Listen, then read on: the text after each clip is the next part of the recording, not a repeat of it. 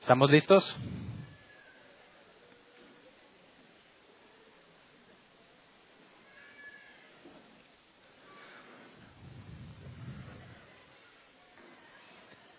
Em, gracias a todos por estar aquí. Quisiera antes de comenzar pedirles por favor que eh, los que están allá atrás, que están buscando asiento a mero atrás, también hay mucho lugar aquí adelante, ¿verdad?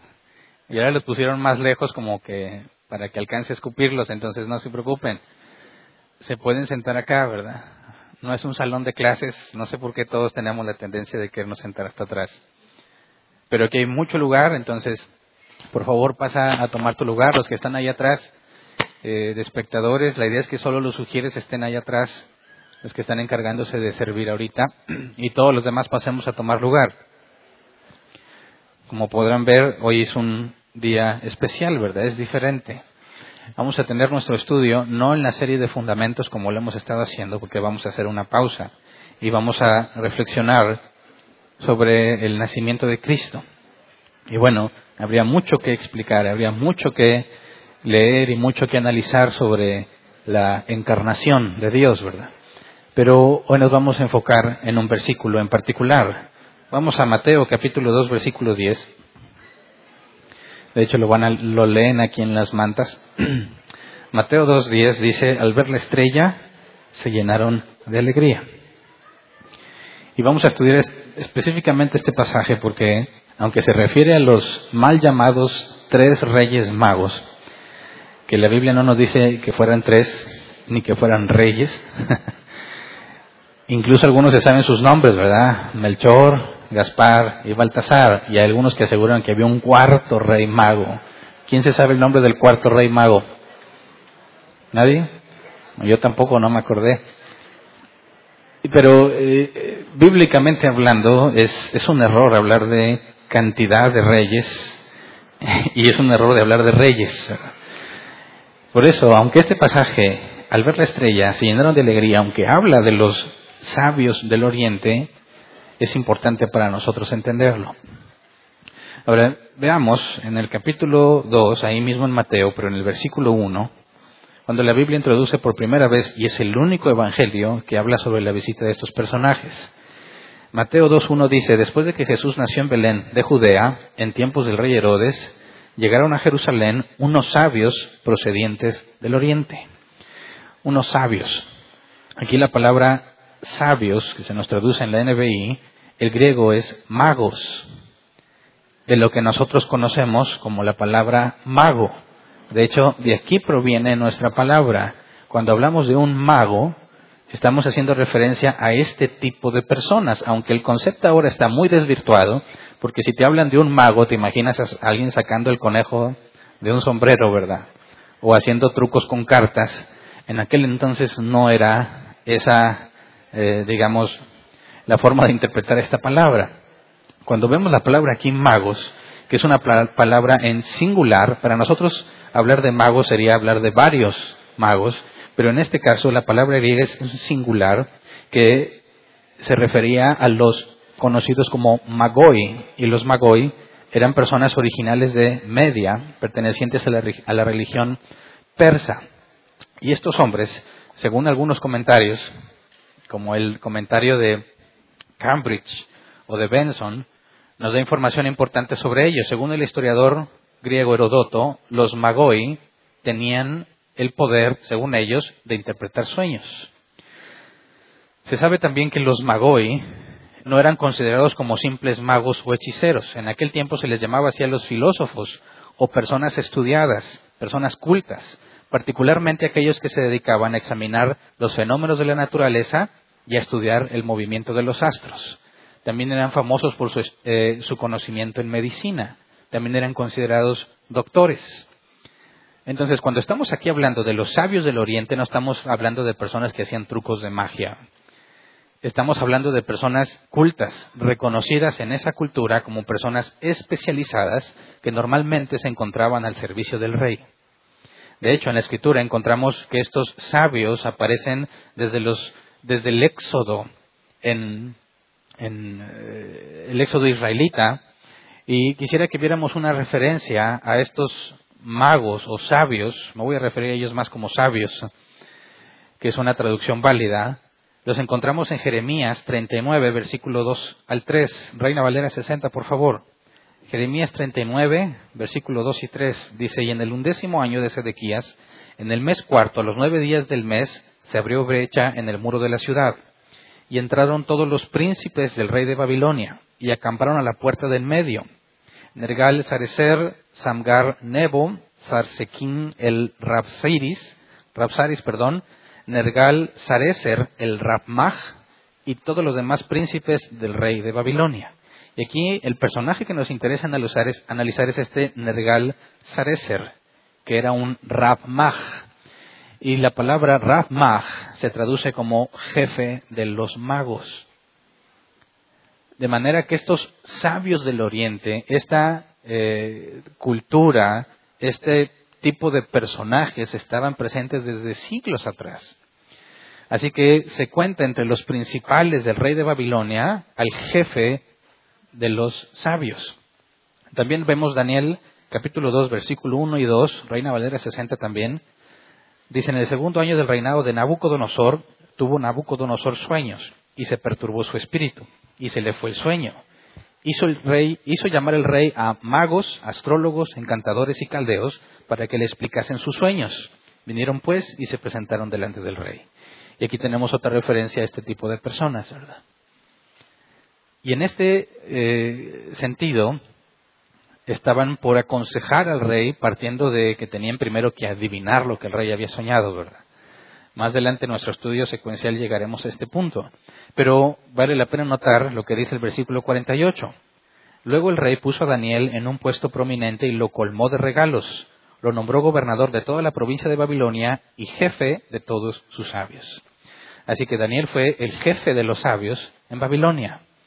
Cuando nos habla la escritura, mencionado por, por Mateo, que sabemos que Mateo estuvo presencialmente en el misterio de Cristo, mas no presencialmente en este suceso que está narrando, sabemos que Daniel había sido puesto por Dios, por medio de Nabucodonosor, como jefe de los magos. Así que no estamos hablando de personas comunes y corrientes, ¿verdad? Estamos hablando de estos sabios del Oriente, personas que se preparan toda su vida y se especializan en la búsqueda del conocimiento al grado que se les ve comúnmente aconsejando a los reyes o como principales entre los servidores de los reyes. Ahora vamos a una referencia en el Nuevo Testamento, Hechos capítulo 13, versículos 6 al 7. Hechos 13, 6 al 7 dice, recorrieron toda la isla de, de Pafos. Allí se encontraron con un hechicero, un falso profeta judío llamado Bar Jesús, que estaba con el gobernador Sergio Paulo. El gobernador, hombre inteligente, mandó llamar a Bernabé y a Saulo en un esfuerzo por escuchar la palabra de Dios. Y aquí se describe una confrontación entre Pablo y este, que aquí la palabra hechicero es la palabra magos. Es decir, era un consejero del rey, con muchísima influencia, bueno, perdón, no era un rey, era un procónsul o gobernador, muchísima influencia sobre él. Y este confrontamiento entre Pablo y él es porque este sabio buscaba impedir que el procónsul conociera el Evangelio, ¿verdad? Y sabemos que la Escritura dice más adelante que Pablo, lleno del Espíritu Santo, maldijo a este hombre y quedó ciego por un periodo indefinido. Y al ver que quedó ciego, el procónsul creyó el Evangelio. Entonces fíjate cómo los planes de este sabio es obstruir el Evangelio y termina siendo el medio por el cual Dios le revela el Evangelio al procónsul, ¿verdad?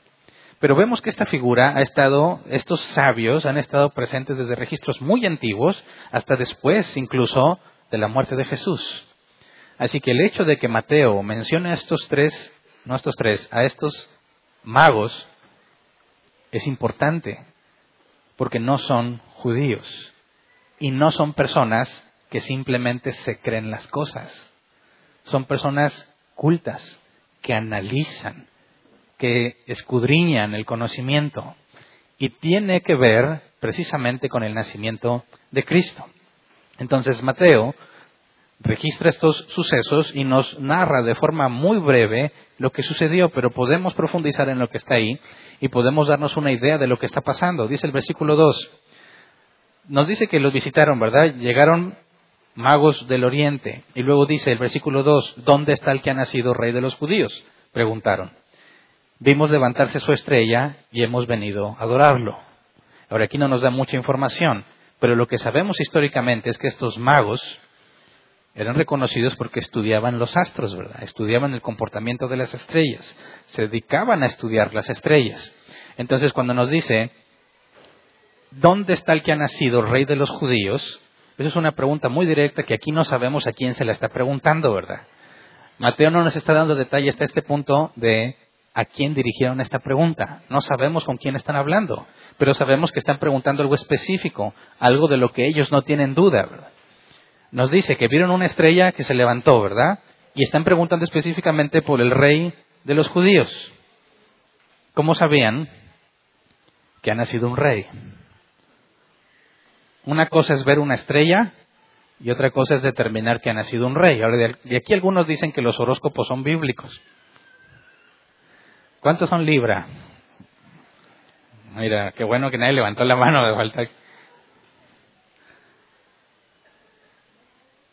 Esto no tiene nada que ver con los horóscopos, ¿verdad?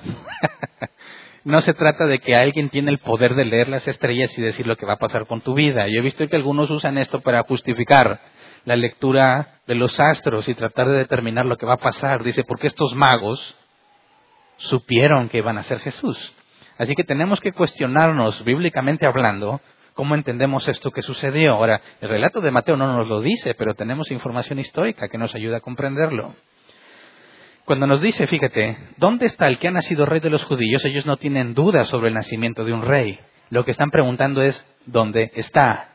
Y al hacer esa pregunta, asumen que saben de qué están hablando. ¿Me explico? Estos sabios están seguros de que nació un rey y solamente están preguntando dónde está. ¿Me explico? Y cuando dice que vieron levantarse su estrella, esto es lo importante a considerar aquí, porque están preguntando específicamente por un rey judío. Vieron una estrella en el cielo, pero ¿qué les hizo pensar que tiene que ver con los judíos? sobre todo porque ellos vienen de una región lejana, ¿verdad? Aquí tenemos algunos comentarios. El comentario Benson nos dice, según los historiadores Tácito y Suetonio, se esperaba en todo Oriente que en aquel tiempo surgiría un rey de Judea que gobernaría todo el mundo. ¿Por qué en esa zona se estaba esperando un Mesías? se explica de esta manera. Desde la cautividad, desde que fueron cautivos los israelitas y llevados a Babilonia, sabemos que se repartieron por todo el imperio. Y que históricamente se sabe que esos que se repartieron también generaron conversos al judaísmo donde quiera que estaban. Y una de las bases principales del judaísmo es esperar el Mesías. Nosotros nos diferenciamos del judaísmo, los cristianos nos diferenciamos del judaísmo porque nosotros Sabemos que Jesús es el Mesías, mientras que los judíos siguen esperando que venga. Así que de toda aquella región se sabía, históricamente hablando, por la cantidad de judíos y conversos al judaísmo que había, que un Mesías habría de manifestarse. Ahora, cuando dice que vieron levantarse una estrella, históricamente se sabe que la estrella era una figura o un símbolo poético común para referirse a un personaje ilustre. Y luego tenemos que, según los jeroglíficos de Oriente, las estrellas son emblemas de los príncipes. Era muy natural para ellos considerar el surgimiento de una nueva estrella como un pronóstico del surgimiento de un nuevo rey. Entonces, según la cultura de estos magos, según la costumbre de referirse a los reyes, a las personas ilustres por medio de estrellas, aún desde jeroglíficos muy antiguos, ellos vieron en el cielo aparecer una estrella no le está diciendo aquí, aquí dice que vieron levantarse, vimos levantarse su estrella, pero la palabra levantarse no está en el original. El original dice vimos su estrella. Y la NBI agrega la palabra levantarse porque en el versículo 7, que vamos a leer un poco más adelante, nos especifican que una estrella apareció. Entonces, fíjate bien, no están leyendo el futuro no están determinando según las estrellas lo que iba a pasar. Ellos encontraron que una estrella que nunca habían visto apareció. Y según la costumbre de aquel entonces, una estrella indica el nacimiento de un rey. Y según lo que se esperaba en el contexto cultural, se esperaba que un Mesías se levantara de entre los judíos. Así que no están adivinando, están determinando que es muy probable que ese símbolo tenga que ver con lo que la gente está esperando. Así que olvídate de los horóscopos. No tiene nada que ver con la posición de las estrellas, ni con los alineamientos, ni nada. Apareció una estrella y según la información que era común en aquel entonces, ellos llegaron a la conclusión, sin la menor duda, de que había nacido un rey y que tenía que ser judío. Pero ellos no conocen bien las profecías bíblicas y ahorita lo vamos a ver. Entonces, esta imagen de una estrella y el hecho que tenga que ver, eh, que esté relacionado con Jesús, el que se haya parecido una estrella, tiene que ver mucho con lo que encontramos en Números, capítulo 24, versículo 17, en tiempos de Balaam. Sabemos que Balaam fue contratado para maldecir a Israel. Y Dios le dijo a Balaam, tú no puedes maldecir a quien yo he decidido bendecir, ¿verdad? Porque la bendición y la maldición provienen de Dios, no está en el poder de la lengua de ningún ser humano. Si alguien dice, yo te maldigo, Hernán, no sirve para nada si Dios no ha decidido maldecirme. Y este es el punto, que la Biblia enseña que aquellos que hemos nacido de nuevos, Dios nos ha bendecido y que todo lo que obra en nosotros obra para bien. En pocas palabras, nadie jamás podrá maldecirte. No le tengas miedo a los que andan maldiciendo.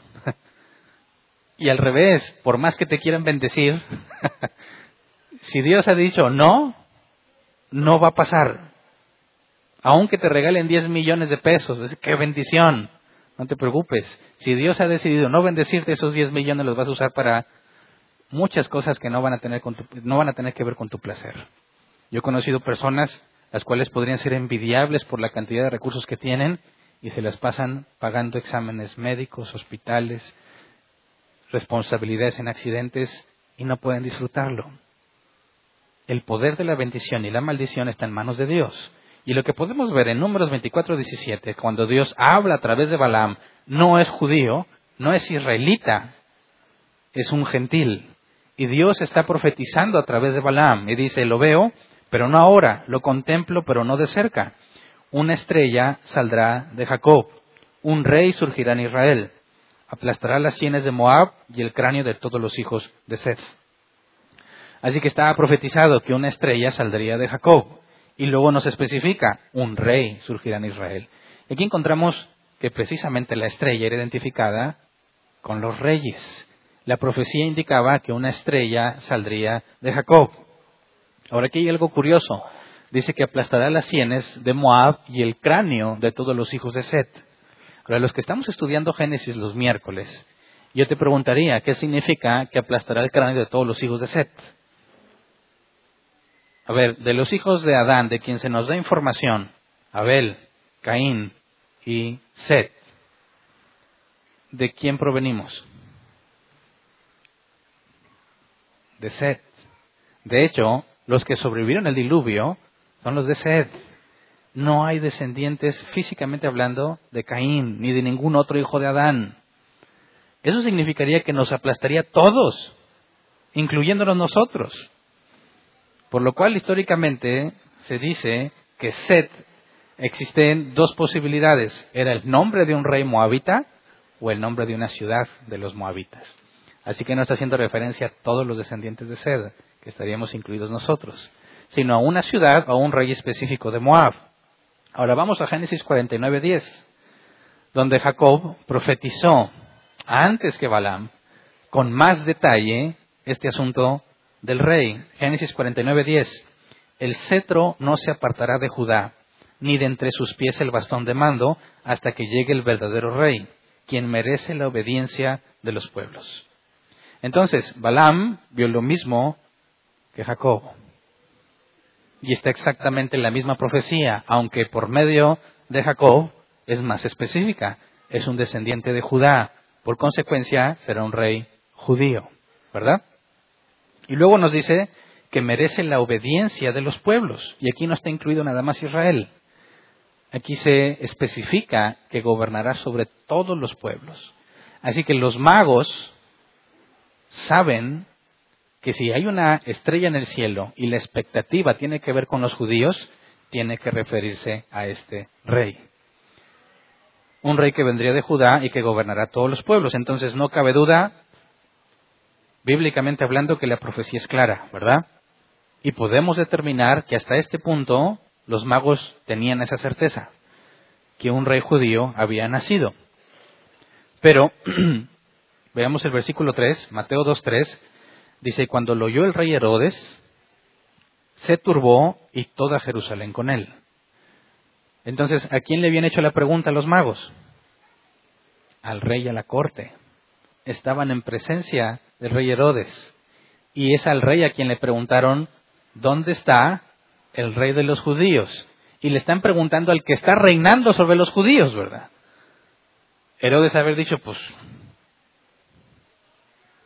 no, es que el, hecho de que aparezca una estrella es porque ha nacido un rey. Y la pregunta, ¿dónde está el rey de los judíos? Nos deja ver que ellos asumían que todos estaban enterados, ¿verdad? Y resulta que no, nadie. Herodes se turbó y toda Jerusalén con él. No significa que todos los habitantes lo oyeron, sino la corte representada ante el rey. Todos se sorprendieron. Ah, caray, ¿cómo un rey ha nacido un rey, ¿cómo es posible que los magos viajen desde tan lejos con tal seguridad y los judíos ni se habían dado por enterados? Entonces esto me parece que es la primera cosa extraña que sucede en el proceso, porque seguramente se han de, se han de haber quedado pensando los magos qué está pasando. Hay una profecía sobre un gran rey, un rey judío, y los judíos no tienen la más mínima idea.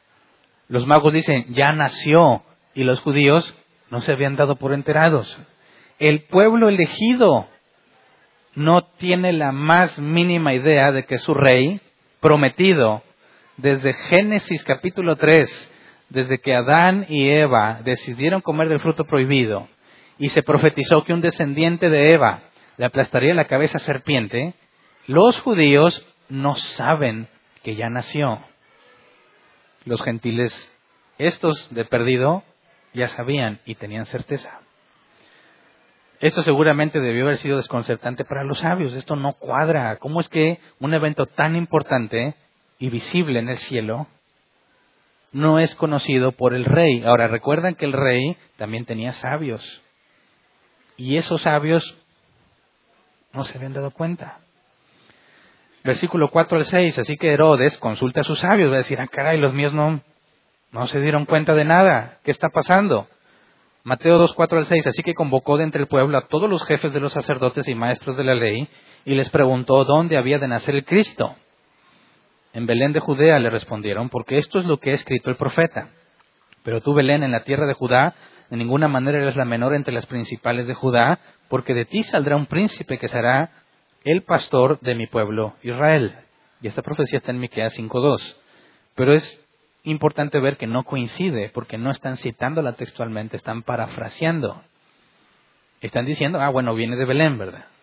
Así que ya tienen la información que querían los magos. ¿Dónde está el rey de los judíos? Tiene que ser el Mesías. Y según la profecía, vendría de Belén. Y como están en Jerusalén, donde estaba el palacio de Herodes, no es muy lejos ir a Belén, no era un viaje largo. Aquí lo importante ver es que, a pesar de que los sabios, los maestros de la ley, los jefes de los sacerdotes determinan que el Mesías nacería en Belén, nadie acompaña a los sabios. A ver si ahí está. No les interesa. Ahora, si una persona de repente se parara en algún lugar y pretendiera hablar, imagínate nuestro contexto, le dijera, quiero hablar con el presidente, el nuevo, ¿verdad? Oye, me acabo de enterar que nació un rey. ¿Qué razones habría para creerle? ¿Qué tipo de persona tendría que ser confiable como para dar esa información y movilizar al rey a buscar datos que le ayuden a determinar lo que está pasando? Así que estos sabios del Oriente no eran cualquier persona. Están acostumbrados a tratar con la realeza, como lo vimos en otros pasajes. Están siempre al servicio de la realeza. En este sentido, su reputación es tan importante que moviliza a Herodes a convocar a todos sus jefes. Así que estos sabios del Oriente son personas influyentes. ¿Me explico? Versículos 7 y 8. Después de que les pregunte, le dicen que viene de Belén, Herodes trata de indagar sobre la edad del rey, el nuevo rey. Dice, luego Herodes llamó en secreto a los sabios y se enteró por ellos del tiempo exacto en que había aparecido la estrella. Los envió a Belén y les dijo, vayan e infórmense bien de ese niño y tan pronto como lo encuentren avísenme para que yo también vaya y lo adore. Yo no sé qué tan creíble sea esto, ¿verdad?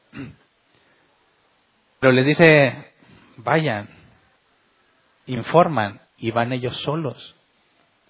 No van los jefes de los sacerdotes, no van los maestros de la ley. Se trata de su Mesías, no les importa. El rey dice, me informan, pero dice que les pregunta sobre la fecha exacta en la que apareció la estrella y no nos la revelan. Pero ¿para qué quería saber esa información? Bueno, si la estrella marca el nacimiento de un rey, se podía determinar cuál sería la edad de ese rey. Y eso es importante para Herodes, ¿verdad? Y lo sabemos por lo que dice el versículo 16. Cuando Herodes se dio cuenta de que los sabios se habían burlado de él, se enfureció y mandó matar a todos los niños menores de dos años en Belén y en sus alrededores de acuerdo con el tiempo que había averiguado de los sabios. De allí estimamos que estos sabios del Oriente conocieron a Jesús no cuando recién nació. ¿Me explico? ¿Qué hacemos los mexicanos o qué hacen los mexicanos en el nacimiento? Ponen a Jesús en el pesebre, ¿verdad? Y ponen todo el ambiente, las ovejitas y las, los burros, las mulas, de ahí ponen el follajito y lo ponen los reyes magos, que no son reyes, ¿verdad? Eso, es, impreciso. Si Herodes llegó a la conclusión de que era el periodo de dos años el plazo máximo y manda matar a todos los menores de dos años, es porque seguramente tenía entre un año, un año y medio, un poco menos de edad Jesús, según el momento en que apareció la estrella. Y vamos a confirmar que cuando lleguen a visitar a Jesús no están en el pesebre ya pasó mínimo un año aproximadamente. Jesús ya está más grande, ¿verdad? Pero bueno, esta información se volvió en contra de los judíos cuando Herodes se siente y se sabe burlado, porque su plan, su intención no era adorar al nuevo rey, sino matarlo. Y aunque no vamos a estudiar eso hoy, Dios le revela esto a los sabios del Oriente y se van sin darle información sobre él. Pero bueno, Supongamos que, siendo tú uno de los sabios del Oriente, y ya tienes la información que buscabas, tus cálculos fueron correctos si hay alguien judío que está profetizado y que se especifica que vendría de Belén. Ellos deciden ir a Belén. Si tú fueres uno de ellos, ¿dónde empiezas a buscar? Históricamente se sabe que Belén era pequeña e insignificante. No había nada importante en Belén aunque digamos pequeña, no es tan pequeña como para darle la vuelta ahorita y ya, ¿verdad? Habría que buscar. Ahora, ¿qué buscarías? Si se te asigna la tarea de encontrar el lugar donde nació un rey, ¿qué buscas? ¿Un palacio? ¿O empezarías a tocar casa por casa? ¿Dónde nacen los reyes? ¿Dónde nacería este rey esperado por todos los judíos?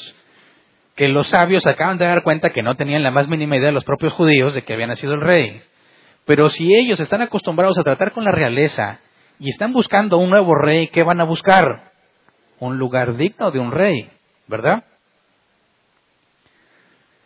Pero Mateo 2, 9 al 10 nos dice que en lugar de que ellos empezaran a buscar según sus propios criterios, dice, después de oír al rey, siguieron su camino y sucedió que la estrella que habían visto levantarse iba delante de ellos hasta que se detuvo sobre el lugar donde estaba el niño. Al ver la estrella, se llenaron de alegría. Ahora, no tuvieron que investigar. En este momento, Dios les manda una señal y nos revela algo. Sabemos que una estrella, si está realmente en el firmamento, no podría determinar si está arriba de una casa en particular, ¿verdad?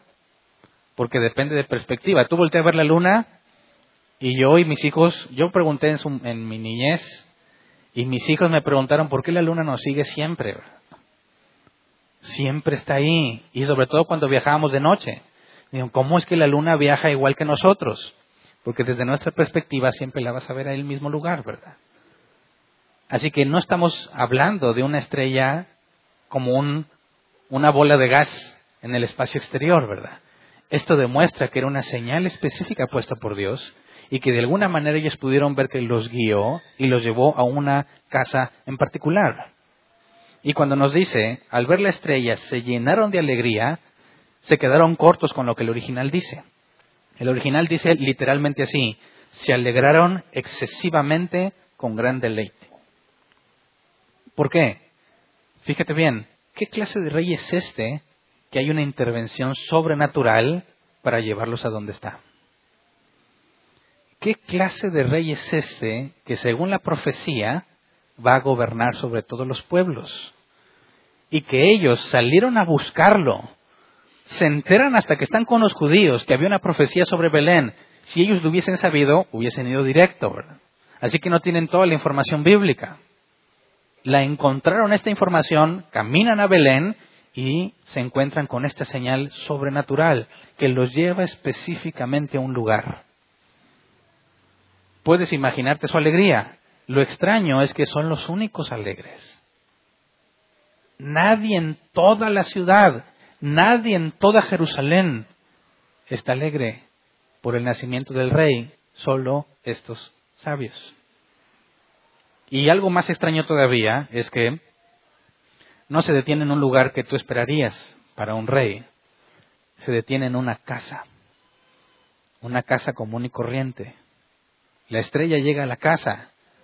Ellos saben que ahí está el más grande rey que habría en todos los tiempos y se encuentran en una simple casa. ¿Puedes entender la expectativa? ¿Quién está allá adentro? ¿Me explico? Versículo 11. Cuando llegaron a la casa, vieron al niño con María, su madre, y postrándose lo adoraron. Abrieron sus cofres y le presentaron como regalos oro, incienso y mirra. Ahora, llegan a una casa ¿Cómo es que el rey que va a gobernar a todos los pueblos de la tierra vive en una casa X, en una aldea pequeña e insignificante? Eso es número uno. Número dos, ¿dónde están los guardias del rey? ¿Dónde está la corte del rey? ¿Dónde están los servidores del rey? Encuentra a María con su niño. Es todo. Estos sabios del Oriente están acostumbrados a lidiar con la realeza. Sabemos históricamente que un niño, un rey recién nacido, tenía todo un equipo de personas cuidándolo, tendría varias nodrizas, personas al pendiente de su seguridad y de su servicio. Y lo único que encuentran es a una mujer común y corriente con su niño. Nada que ver con el rey que todos esperan, ¿verdad? Pero esto es importante notarlo. Llegan a la casa, no al establo, ¿verdad? Lucas 2.7 nos dice así, así que dio a luz a su hijo primogénito, lo envolvió en pañales y lo acostó en un pesebre, porque no había lugar para ellos en la posada. Y la palabra pesebre es pazné, caja para alimentar animales. No es el lugar al que llegaron los sabios. Ha pasado aproximadamente un año. Están más estables. Pero sabemos que Jesús nunca estuvo en un ambiente de riqueza. Así que era una casa común y corriente una mamá con su hijo. Y estos hombres, aún así, lo reconocen como rey. Qué, o sea, desconcertante para ellos. Este es el rey más grande y no se parece a ningún rey con el que ellos han tratado. Nadie lo está protegiendo. Le dice aquí que le presentan regalos, ¿verdad? Esto, según el contexto histórico, la costumbre de los habitantes del este era que las personas ofrecían algún regalo a cualquier personaje ilustre que visitaran. Entonces, cuando le presentan regalos, aunque algunos quieren ver simbolismos en esos regalos que la Biblia no especifica, nosotros no podemos asegurar en ningún momento lo que significan, ¿verdad? Algunos ven en el oro la divinidad, en el incienso, en el incienso, perdón, ven las oraciones y las plegarias y en la mirra que normalmente se usaba como ungüento para los cuerpos, para los cadáveres. Entonces estaban anunciando que era divino, que intercedería por nosotros y que padecería la muerte. Pero eso ya es eisegesis, ¿verdad? No hay forma en que lo podamos saber. Lo que podemos saber con certeza es que era la costumbre de aquel entonces. Y otra cosa que podemos saber es que después de esto, por el propio relato de Mateo, José y María tuvieron que huir a Egipto. Ahora, sabiendo que ellas son personas de humilde condición, son pobres, tuvieron que estar en Egipto hasta que muriera Herodes y luego regresar. ¿Qué se requiere para que una familia de bajos recursos cambie su residencia de manera inmediata y encuentre la manera de sobrevivir allá hasta que muera Herodes? O mínimo hasta que encontrara un trabajo, José. Bueno, seguramente estos tres regalos fueron vendidos para ser sostenidos en ese tiempo. Así que sería una manera en la que Dios proveyó para lo que estaba a punto de suceder. Oro, incienso y mirra eran cosas valiosas, que bien pudieron haber sido cambiadas por dinero, por servicios. Entonces, ¿qué clase de rey es este? Este hecho resume en gran medida toda la vida de Jesús. No es lo que la gente esperaba no es lo que la gente, no es como la gente lo esperaba. ¿Qué clase de rey es este? La Biblia nos lo dice claramente. Juan 1 del 1 al 5. En el principio ya existía el verbo, y el verbo estaba con Dios, y el verbo era Dios. Él estaba con Dios en el principio. Por medio de Él todas las cosas fueron creadas. Sin Él nada de lo creado llegó a existir. En Él estaba la vida y la vida era la luz de la humanidad. Esta luz resplandece en las tinieblas y las tinieblas no han podido extinguirla. Luego versículo 14 dice, y el verbo se hizo hombre y habitó entre nosotros, y hemos contemplado su gloria, la gloria que corresponde al Hijo unigénito del Padre, lleno de gracia y de verdad. Así que los sabios del Oriente no tenían la idea, no tenían la más mínima idea de que iban a ver a Dios mismo, encarnado, al Creador de los cielos y la tierra. Colosenses 1, 15 al 20. Él es la imagen del Dios invisible, el primogénito de toda creación porque por medio de él fueron creadas todas las cosas, en el cielo y en la tierra, visibles e invisibles, sean tronos, poderes, principados, autoridades. Todo ha sido creado por medio de él y para él. Él es anterior a todas las cosas, que por medio de él forman un todo coherente. Él es la cabeza del cuerpo que es la iglesia. Él es el principio, el primogénito de la resurrección, para ser en todo el primero, porque a Dios le agradó habitar con él en toda su plenitud y por medio de él reconciliar consigo todas las cosas tanto las que están en la tierra como las que están en el cielo, haciendo la paz mediante la sangre que derramó en la cruz. Y tú dices, ¿y eso? ¿Eso concuerda con un niño en una casa humilde, en una aldea insignificante? Dicen algunos escépticos y ateos, esto lo inventaron. Y lo pusieron a la historia de un ser humano común y corriente que era Jesús que era tan humilde, pero después quisieron atribuirle cosas sobrenaturales. Se inventaron al Jesús de la Biblia y le atribuyeron cosas que son incongruentes con lo que la realidad plasma. Pero eso es un error. Es un grave error porque están dejando de lado otra profecía. Es cierto, este niño que tenía un año aproximadamente es el mismo creador de todas las cosas. Pero les falta considerar lo que dice en Isaías 53, 1 al 9. ¿Quién ha creído a nuestro mensaje y a quién se le ha revelado el poder del Señor? Creció en su presencia como vástago tierno, como raíz de tierra seca. No había en él belleza ni majestad alguna. Su aspecto no era atractivo y nada en su apariencia lo hacía deseable. Despreciado y rechazado por los hombres, varón de dolores, hecho para el sufrimiento. Todos evitaban mirarlo fue despreciado y no lo estimamos. Ciertamente Él cargó con nuestras enfermedades y soportó nuestros dolores, pero nosotros lo consideramos herido, golpeado por Dios y humillado. Él fue traspasado por nuestras rebeliones y molido por nuestras iniquidades. Sobre Él recayó el castigo, precio de nuestra paz, y gracias a sus heridas fuimos sanados. Todos andábamos perdidos, como ovejas, cada uno seguía su propio camino, pero el Señor hizo recaer sobre Él la iniquidad de todos nosotros maltratado y humillado, ni siquiera abrió la boca. Como cordero fue llevado al matadero, como oveja enmudeció ante su trasquilador y ni siquiera abrió su boca. Después de aprenderlo y juzgarlo, le dieron muerte. Nadie se preocupó de su descendencia. Fue arrancado de la tierra de los vivientes y golpeado por la transgresión de mi pueblo. Se le asignó un sepulcro con los malvados y murió entre los malhechores, aunque nunca cometió violencia alguna ni hubo engaño en su boca. Esa es la historia del rey más grande que va a haber entre los hombres. Esa es la historia del Mesías. Y muchos no lo comprenden. Y muchos quieren ver grandeza. Y muchos quieren tener la grandeza que se imaginan que Jesús tuvo en el sentido material. Es absurdo. Sí es el Rey de Reyes, es el Señor de Señores, pero no vino a ser servido, sino a servir. Y ese es el Cristo que olvidamos en estas fechas. En estas fechas todo quiere, todo es abundancia. Todos traen dinero en la bolsa. ¿Verdad? Espero que sí. Nos olvidamos que la vida que, Jesús vino a vivir no fue para complacerse a sí mismo. No fue para que le sirvieran. Sí va a ser engrandecido, pero no en su vida terrenal. Esta misma profecía lo especifica, versículo 10 al 12, pero el Señor quiso quebrantarlo y hacerlo sufrir, y como Él ofreció su vida en expiación, verá su descendencia y prolongará sus días y llevará a cabo la voluntad del Señor. Y aquí está profetizada la resurrección. Dio su vida en expiación, lo mataron, leímos hace un momento, y luego nos dice que verá su descendencia y prolongará sus días. Y ya estaba muerto, no la podía ver. Así que aquí nos está hablando de la resurrección. Versículo 11, después de su sufrimiento verá la luz y quedará satisfecho. Por su conocimiento mi siervo justo justificará a muchos y cargará con las iniquidades de ellos.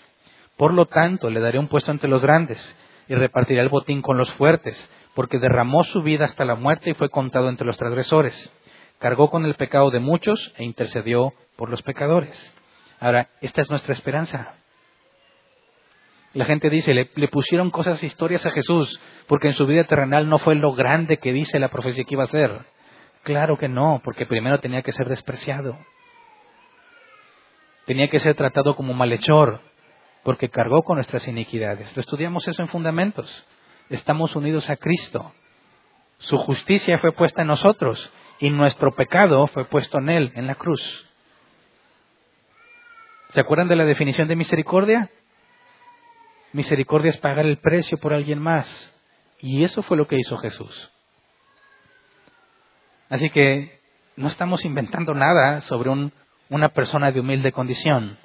Estamos diciendo que el Dios del cielo y de la tierra vivió, vino a vivir una vida de humilde condición, voluntariamente, por el gran bien que traería para nosotros. ¿Por qué no habremos de imitarlo? ¿Por qué habríamos de confundirnos con la corriente de este mundo en estas fechas? No vivas una vida que no corresponde a los ingresos que tienes. No derroches el dinero pensando que esa es la felicidad y luego regresas las cosas en enero.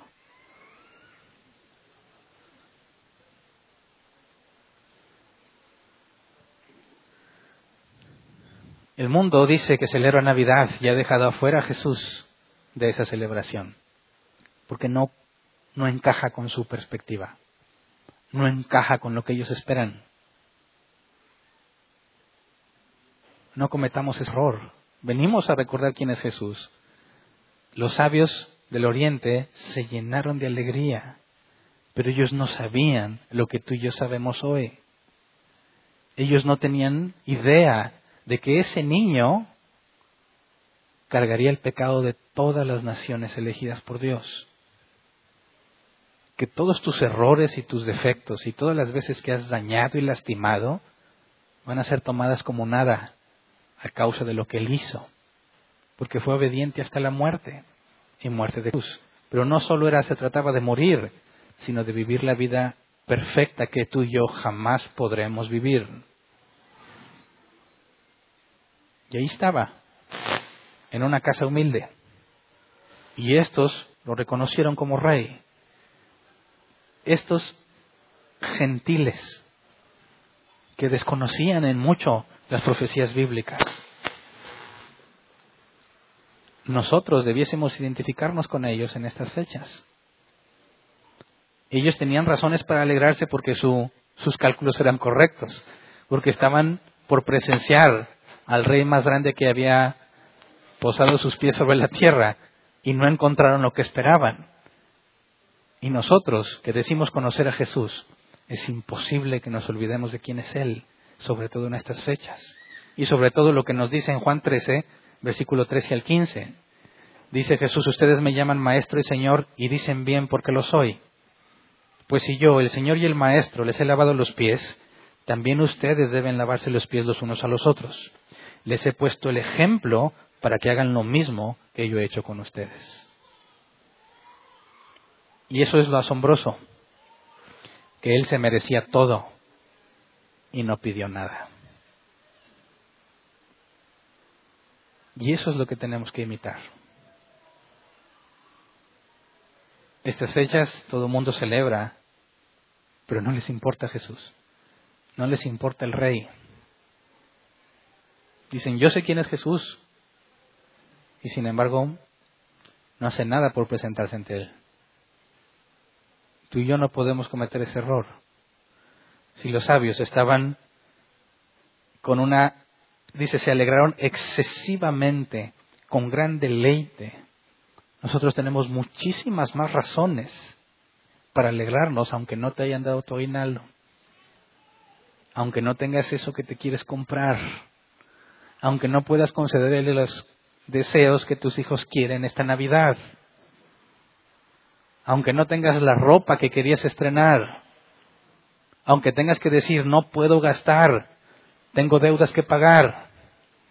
Cuando la gente se pierde y se pone eufórica en las tiendas, y tú lo puedes ver, personas compra y compra y compra y no tienen la vida que se requiere para hacer esas compras. Tienen un excedente de dinero y lo están mal usando horriblemente porque piensan que eso es la felicidad de la Navidad. Eso es lo bonito de estas fechas. En los regalos, la cena sabrosa. Y el que no tiene nada, ¿de qué se alegra? Se deprime. Navidad también es una, una un periodo de muchos suicidios, porque no tienen lo que ellos consideran que se debe tener para ser feliz en estas fechas. Yo no sé si tú estado en las dos caras de la moneda, estar feliz porque tienes y luego estar viendo como todos están felices y tú no porque no tienes. Pero no se trata de eso estas fechas. Es absurdo pensar en eso cuando vemos las palabras que Jesús nos dio. No vino para ser servido, vino para servir. Y si Él siendo quien es, lo hizo, ¿cómo nos vamos a extraviar en el camino nosotros? Así que nuestra felicidad no radica en lo que el mundo ve, ni en lo que pude comprar. Hoy celebramos no los regalos, ni siquiera estamos celebrando que las familias se reúnan estamos celebrando que el que pagó vino a este mundo. Y cuando vino, tú y yo estábamos en su mente. Porque Él es omnisciente y conoce a todos los que han sido elegidos desde antes de la fundación del mundo. Y que lo hizo por ti y lo hizo por mí. Y esa es la fuente de nuestra felicidad. Si ellos se alegraron con un conocimiento muy limitado, nosotros deberíamos estallar de alegría. No dejes a Jesús fuera de estas fechas. No te pierdas en la corriente de este mundo. ¿Tienes dinero excedente? Sé sabio. Administralo bien. Porque también la Biblia dice que vendrán días buenos y días malos. ¿Estaremos en abundancia y en escasez. Así que no te dejes llevar. Esto que estamos haciendo aquí es para recordar lo que los magos sintieron, que nosotros, en nosotros debe ser mucho mayor. Cuando vieron la estrella, cuando vieron la intervención divina, tal como sucede con todo hijo de Dios, que Jesús enseñó que es el Padre quien tiene que revelar al Hijo y llevarlo a Él, y está sucediendo exactamente eso. Es el Padre quien los lleva al Hijo, tal como me llevó a mí y como espero te haya llevado a ti. Y esa es la perla de gran precio. Ese es el tesoro escondido en el terreno, que el que le encuentra vende todo lo que tiene con tal de tenerlo. Esperamos que nuestro rey regrese. Y esa es la esperanza del Hijo de Dios. Vamos a ponernos de pie y vamos a orar.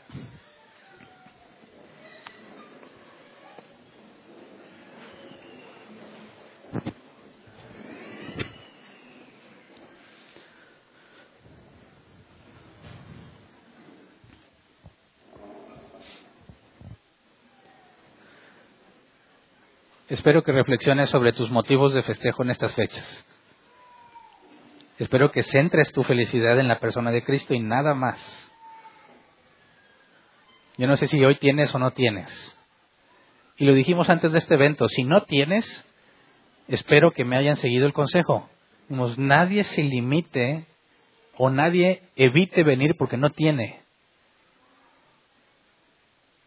Este es el medio en que Dios te va a hacer disfrutar de una saborosa comida cuando no tenías.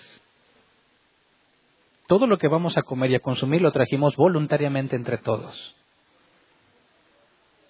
Si no tenías, espero que estés aquí regocijándote por la manera en que Dios te está proveyendo de una comida sabrosa y deliciosa que tú no podías comprar.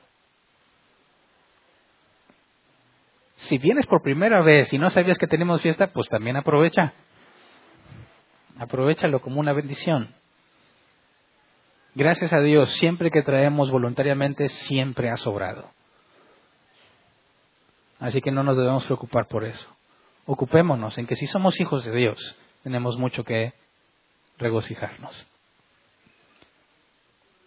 Y en la comunión entre hermanos en Cristo, sabemos que Dios es glorificado. Así que tomemos este tiempo de esta forma, ¿verdad? Para que nadie sea despreciado, y los digo por los que están aquí por primera vez, la comida se va a repartir aleatoriamente. No queremos que si alguien trajo en sus posibilidades, y no por menospreciar, solamente como un ejemplo, taquitos de huevito, y alguien se lució y trajo pavo, no queremos que todos vayan a comer pavo y desprecien los taquitos. Si alguien no cocinó y trajo pizza, y otro hizo un plato medio extraño, ensalada, y a nadie quiere ensaladas hoy en día, menos en estas fechas. no queremos que la ensalada se quede ahí sola y sea menospreciada. Así que la solución que hemos puesto como iglesia es que se reparte aleatoriamente en las mesas. Y si tocó la ensalada, velo como un mensaje de Dios para tu vida. ¿Verdad? si lo que trajiste te gusta mucho y no te tocó comerlo, no importa, no lo traías pensando en ti, sino en compartirlo con los demás. Así que en estas fechas enfoquémonos en eso, entre nosotros y afuera. Sé sabio con el dinero que tienes. Administralo sabiamente. Acuérdate de los que no tienen. Principalmente los que somos de la familia de Dios. Y asegurémonos, roguémosle a Dios que nos permita alegrarnos aún más que los magos del Oriente. ¿Ok? Vamos a orar, Señor. Queremos agradecerte, Padre, porque entre nosotros hay gente que tiene y que no tiene. Gracias por los que tienen y gracias por, los que no tienen, Señor. Gracias por los que han recibido mucho y los que no recibieron nada, Señor, o incluso se les quitó lo poco que tenían. Sabemos, Padre, que desde tu escritura entendemos que tú le das a las personas según tu voluntad y que nada pasa sin que tú lo hayas permitido y sabemos que todo obra para bien para aquellos que conforme a tu propósito fueron llamados. Así que debemos estar agradecidos los dos, los que tienen y los que no. Hoy queremos alegrarnos juntos, Señor, compartiendo lo que tenemos. Y el que no tiene, que disfrute lo que sus hermanos le comparten. Queremos reflejar el amor que nos has dado, Señor, porque estamos contentos, estamos felices, estamos alegres de que tú viniste al mundo y por eso estamos aquí, Señor. De otra forma yo no estaría conviviendo con estas personas. Ninguno de nosotros estaríamos viéndonos uno al otro en este lugar si no hubiese sido por que viniste a este mundo, Señor. Porque te humillaste, Señor. Te despojaste. Te hiciste como uno de nosotros con tal de asegurar que estemos contigo por toda la eternidad, Señor. Pagaste el precio que no podíamos pagar, que nunca podríamos pagar. Y lo pagaste voluntariamente, Señor. Un calvario, un sacrificio, un sufrimiento que ningún ser humano podría soportar. Pero tú eres Dios, Señor. Voluntariamente lo hiciste por amor a tu nombre y por amor a nosotros, Señor, según tu soberana elección. Y queremos pedirte, rogarte, Señor, que eso quede firme en nuestros pensamientos, que quede anclado en nuestras vidas, Señor. Que cuando tengamos dinero no nos olvidemos de lo importante que eres tú. Y cuando no tengamos tampoco nos olvidemos que lo importante eres tú, Señor. Enséñanos a tener contentamiento con lo que tenemos, sea mucho o sea poco, porque el milagro más grande que le pudiste conceder a un ser humano en la faz de la tierra es ser llamado hijo tuyo, Señor. Y ya no nos, no lo has dado. No vamos a pedirte en particular, Señor, ninguno de nuestros deseos, porque hoy sabemos con certeza que nada se compara con lo que ya nos has dado. Solo queremos pedirte que nos permitas vivir lo que tú nos pediste, que pensemos en servir y no en ser servidos, que si tú siendo el Maestro y el Señor lo hiciste, que todos puedan ver que somos hijos tuyos porque también lo hacemos. Gracias por todo lo que nos has dado, Señor. Gracias por lo que ya hiciste por nosotros. Concédenos vivir orgullosos y felices por lo que nos diste. Gracias. Amén. Pueden sentarse.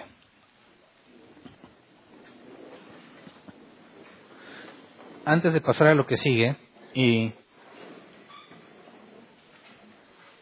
como lo hacemos normalmente en árbol plantado, quiero saber si alguien tiene una pregunta. Dice, no, ya no quiero preguntar porque quiero comer. Mira, estas fechas es muy común que te pregunten sobre Navidad, ¿verdad?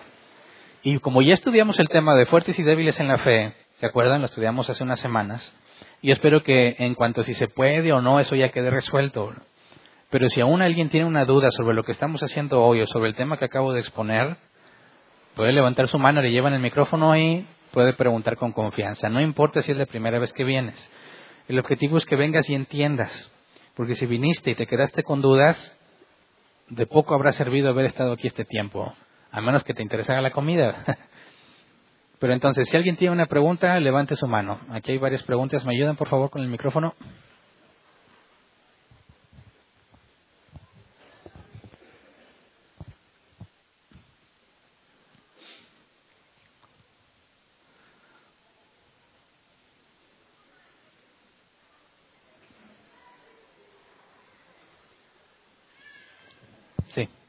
Buenas tardes. Buenas tardes.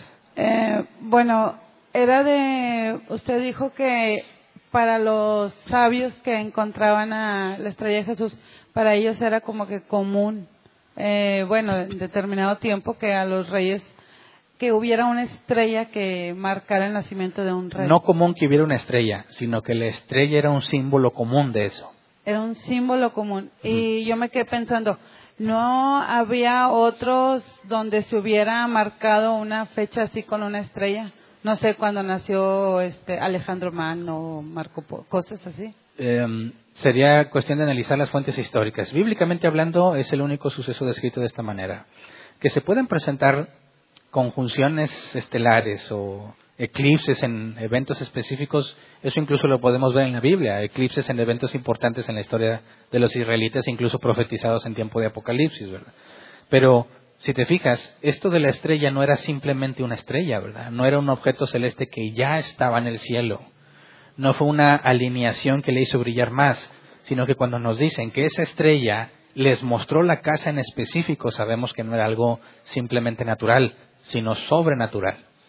Y de eso no hay evidencia en ningún registro histórico tampoco. O sea, por eso dice, apareció. Fue algo... Todavía que dijeras, apareció una estrella, decir, bueno, no la habían visto o se formó una estrella, tuvo que haber sucedido, según la idea eh, evolutiva, millones de años antes de que pudiese verse nuestro planeta, ¿verdad? Ah, Pero al momento en que nos dicen que la estrella los guió hacia una casa en específico, la misma estrella que habían visto aparecer, eso nos debe llevar a concluir que no era un objeto celeste natural, sino una señal puesta por Dios. Ah, ok. Okay. Bueno, le voy a hacer otra vez si queda tiempo me la porque ya no entendí en qué, en qué forma llegó a la conclusión de que pasó un año de que estas ah. personas llegaron con... Por el periodo que pone Herodes. Herodes dice que indagó sobre la fecha exacta en la que apareció la estrella. Y luego nos dice que mandó matar a los niños menores de dos años de acuerdo a lo que indagó con los sabios. Entonces Herodes no se iba a ir específico. Si tú quieres aniquilar al rey vas a tener que acolchonarte. Entonces los dos años es el periodo que Herodes considera que de ahí no le falla para matar al nuevo rey. Ah, ok. Sí, sí, entendí. Gracias. ¿Alguien más? Por acá había otra mano, ¿verdad? Y acá también hay otra adelante.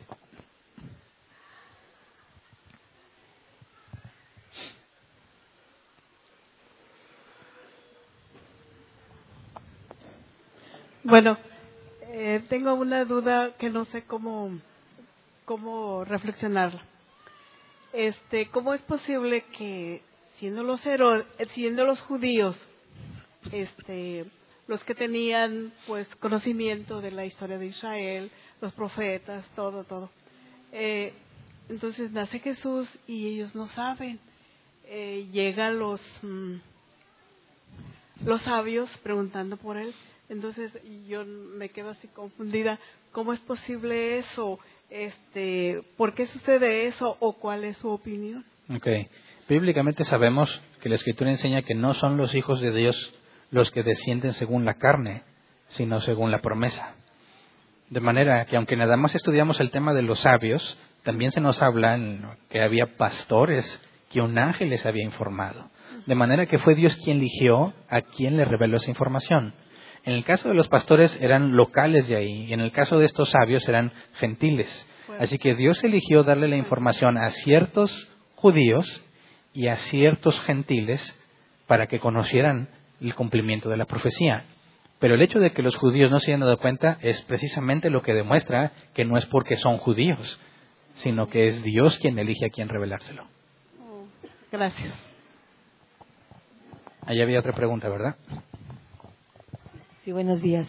Eh, el oro, incienso y mirra son tipos de regalos de un rey, porque a cualquier niño no se le regala oro, incienso y mirra. No, son regalos de un, rey. Y por eso, aparte de que son muy costosos, por eso había tratado de dejar en claro que los magos están acostumbrados a estar entre la realeza. Y cuando nace un rey, ellos saben perfectamente lo que se debe de hacer y ya iban preparados con el tipo de regalos que se ofrece un rey. Es decir, no era un evento nuevo para ellos de manera que no supieran qué hacer. Es algo cotidiano para ese tipo de personas. El hecho de que nazca un nuevo rey y ellos siempre teniendo contacto con la realeza nos lleva a entender que ellos están totalmente conscientes de cómo se hace ese tipo de visita, ¿verdad? Así que iban preparados el simbolismo que le quieren poner a esos regalos, eso ya no, no lo podemos saber con certeza. Ahora, el, no, no simbolismo es lo que representan, sino ¿por qué oro, incienso y mirra? ¿Por qué? No lo dice, Pero lo que sí sabemos eran cosas muy costosas y propias de los reyes. Punto. Nada más. Gracias. Ahora, algunos cuando ven esos tres dicen, ya ves, eran tres. Pero no, ¿verdad? No tiene nada que ver. Quizás eran diez y se cooperaron para los tres regalos, ¿verdad? No sabemos. Tampoco dice la cantidad. ¿Alguien más? ¿No? No. Muy bien. ¿En línea hay preguntas? Una pregunta. Nos queda tiempo para ver esa pregunta.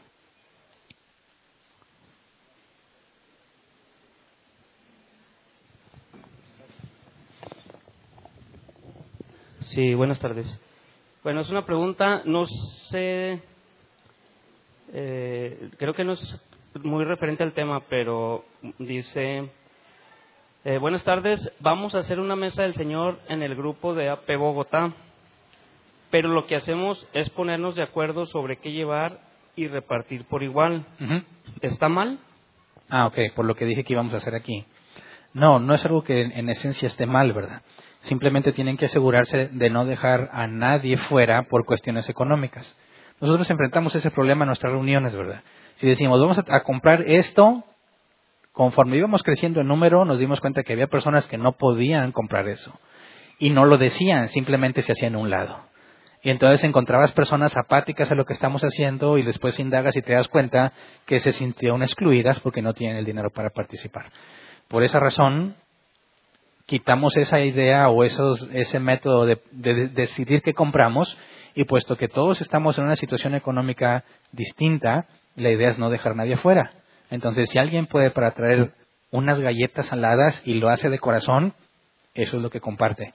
Y eso es, la, eso es, eso es lo que queremos transmitir, ¿verdad? Que se trata de que traigas algo que tú puedas, algo que tú quisiste traer, no importa qué es lo que trajiste. Y si se ponen de acuerdo a ciertas cosas específicas que requieren un costo específico, es probable que dejes gente fuera. Nada más tengan cuidado en ese tipo de cosas. Muy bien, eso es todo entonces.